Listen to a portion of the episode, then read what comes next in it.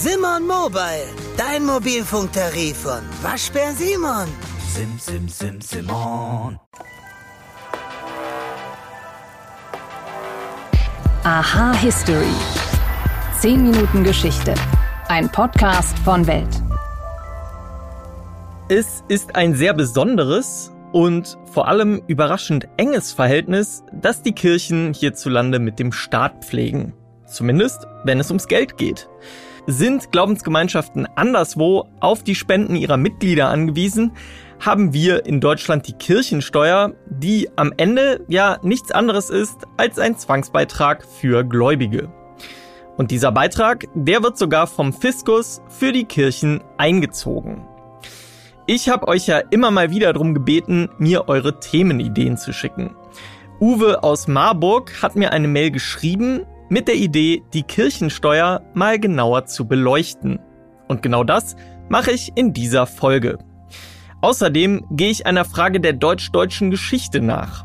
Warum wurde ausgerechnet die Banane zu einem Symbol der deutschen Teilung? Ich bin Wim Ort und ich begrüße euch bei Aha History. Schön, dass ihr dabei seid.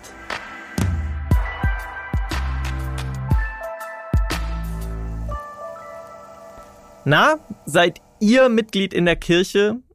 Seit Jahren gibt es ja immer neue Rekorde für die jährlichen Austritte und der wohl meistgenannte Grund neben Missbrauchsskandalen in der katholischen Kirche ist die Kirchensteuer.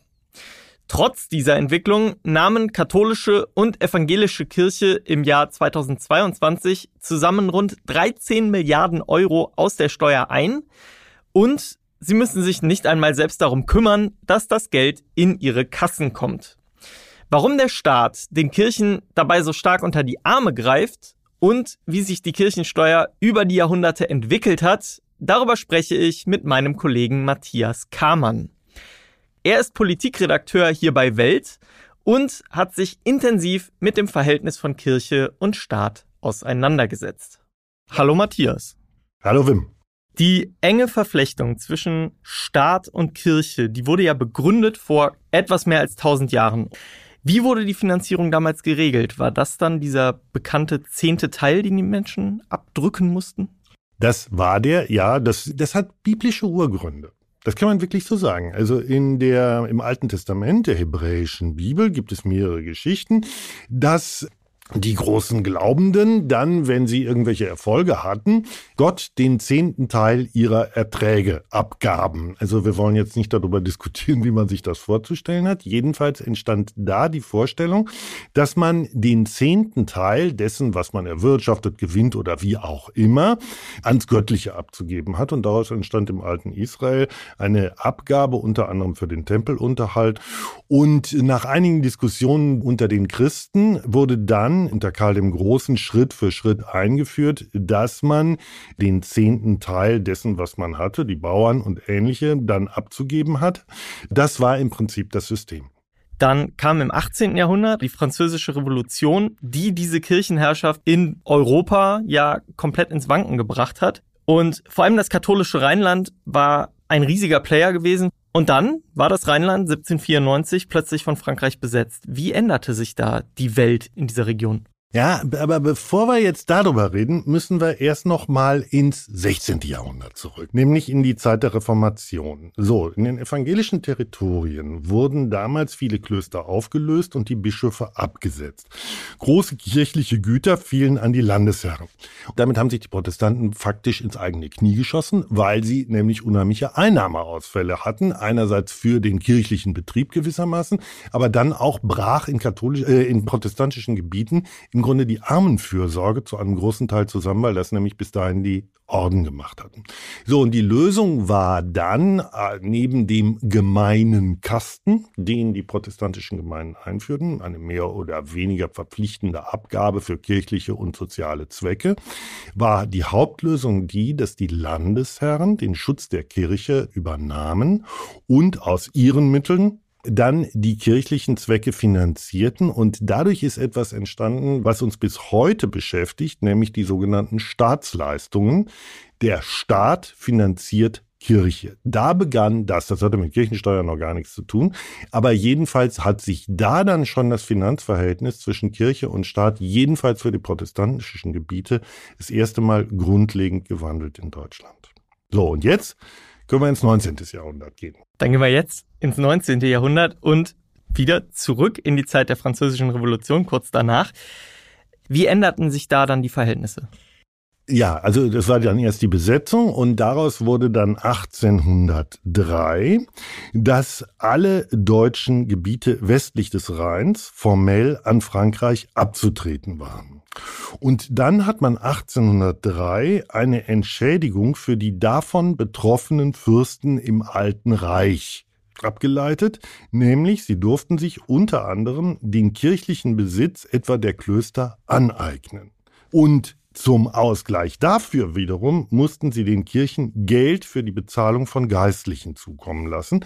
Und das ist gewissermaßen der katholische Schritt in diese äh, Staatsleistungsfinanzierung hinein, die nun auch mit Kirchensteuern gar nichts zu tun haben. Aber die Hauptfinanzierung übernahmen da dann eben auch im katholischen Bereich die Fürsten. Das, du hast es gesagt, ist noch keine Kirchensteuer. Wann und wie wurde die dann eingeführt? Also diese staatlichen Finanzzuschüsse wurden im 19. Jahrhundert schwierig. Einerseits knauserten die Fürsten und die Kirchen gerieten in eine gewisse Geldnot, weil die bisher sehr schlechte Pfarrerbesoldung Schritt für Schritt aufgestockt werden musste. Und gleichzeitig wuchs der Bedarf an Kirchlichkeit, weil ja die Bevölkerung sehr stark wuchs. Und es war ja klar, alle waren irgendwie in der Kirche. Also mussten, mussten Kirchen gebaut werden, musste die Seelsorge verstärkt werden. Und Hinzu kam noch ein weiteres Problem, was entstand durch die zunehmende Mobilität der Bevölkerung. Die sorgte dafür, dass immer mehr gemischt konfessionelle Gebiete entstanden. Also Beispiel, der Fürst ist katholisch, er peppelt die Katholiken in seinem Gelände, kriegt aber äh, immer mehr durch Zuzüge Protestanten, für die er eigentlich kaum etwas machte, sodass in dieser sogenannten Diaspora dann evangelische oder umgekehrt auch katholische ähm, Christen oder mit ihren Gemeinden dann darbten. So, und dadurch entstand ungefähr 1830 ein Bedarf an einer Neuordnung. Ab dann wurde von einzelnen Fürsten, das ist ein kontinuierlicher Prozess gewesen, den Kirchen verordnet, dass diese Kirchen selbst Abgaben erheben sollen in Form formeller Steuern. Das wollten vor allem die Katholiken eigentlich nicht.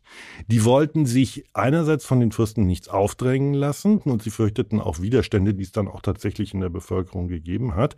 Aber dann setzte sich ungefähr ab der Mitte des 19. Jahrhunderts doch allmählich durch, dass die Kirchen Steuern selbst erheben sollen. Anfangs sollten das nur vorübergehende Steuern für besondere Zwecke sein. Jahren. Aber ungefähr ab den 1880er Jahren war es dann in den meisten Gebieten eine flächendeckende Steuer.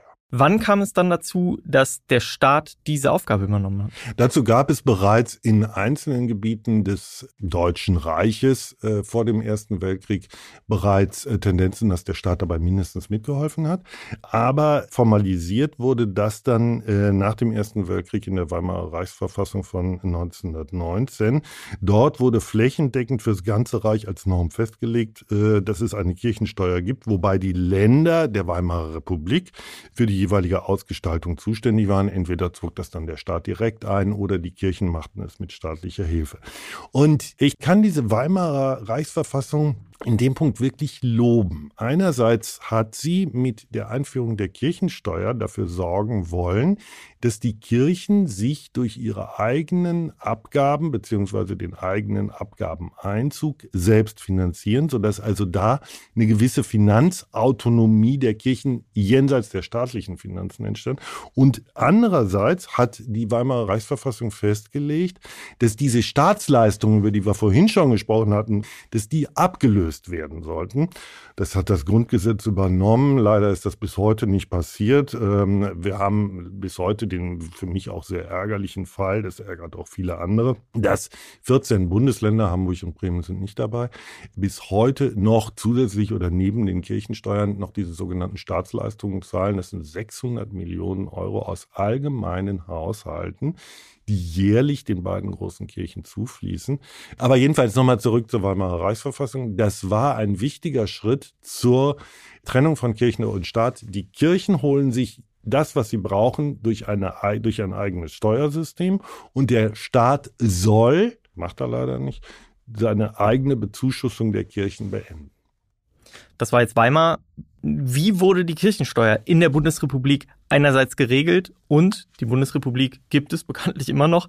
Äh, wie sieht es heute aus? Gab es da irgendwelche Anpassungen über die Jahrzehnte? Also im, im Prinzip ist alles geblieben wie 1949, nämlich erstens auf der Basis des Grundgesetzes, zweitens auf der Basis von Staatsverträgen zwischen den Ländern und den Kirchen und drittens auf der Basis von Landesverfassungen ist dort die Kirchensteuer jeweils festgelegt worden. Die läuft so, dass äh, die Finanzämter das anhand der Konfessionsangaben auf der Lohnsteuerkarte einziehen. Was oft vergessen wird, ist, dass die Kirchen dafür eine Verwaltungsgebühr zahlen. Im Grunde kann man sagen, das ist eine Win-Win-Situation. Die Kirchen sparen sich den großen Verwaltungswasserkopf für den Einzug der Kirchensteuern und der Staat kriegt eigentlich noch ein bisschen was dabei drauf.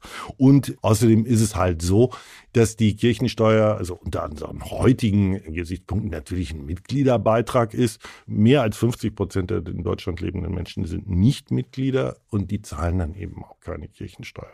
Insofern scheint mir das im Augenblick die Diskussion Änderungen an dem System eher so ins Leere laufen. Es gibt einzelne Leute, die das abschaffen wollen, aber ähm, zwingende Gründe, das zu machen, sehe ich im Augenblick nicht. Matthias Kammern, vielen Dank für deine Einblicke. Ich danke dir. Beim Tanken Geld sparen oder Punkte sammeln? Entscheiden Sie selbst. Jetzt neu bei Shell. Als Club Smart Mitglied können Sie exklusiv auswählen, ob Sie 2 Cent pro Liter sparen oder 2 Shell Club Smart Punkte pro Liter sammeln möchten. Gilt nur bei Tankung von Shell Fuel Safe Kraftstoffen, Benzin und Diesel an allen teilnehmenden Shell Stationen in Deutschland. Ganz einfach die Shell App laden und registrieren. Die Standardeinstellung ist Punkte sammeln, die Wahleinstellung ist der Rabatt. Tankkartenkunden erhalten immer Punkte. Mehr Informationen auf shell.de slash Rabatte minus erhalten. Aus der Welt der Kirchen nehme ich euch jetzt mit in die Zeit der deutschen Teilung und erkläre euch, wie ausgerechnet die Banane zum Symbol der Spaltung wurde.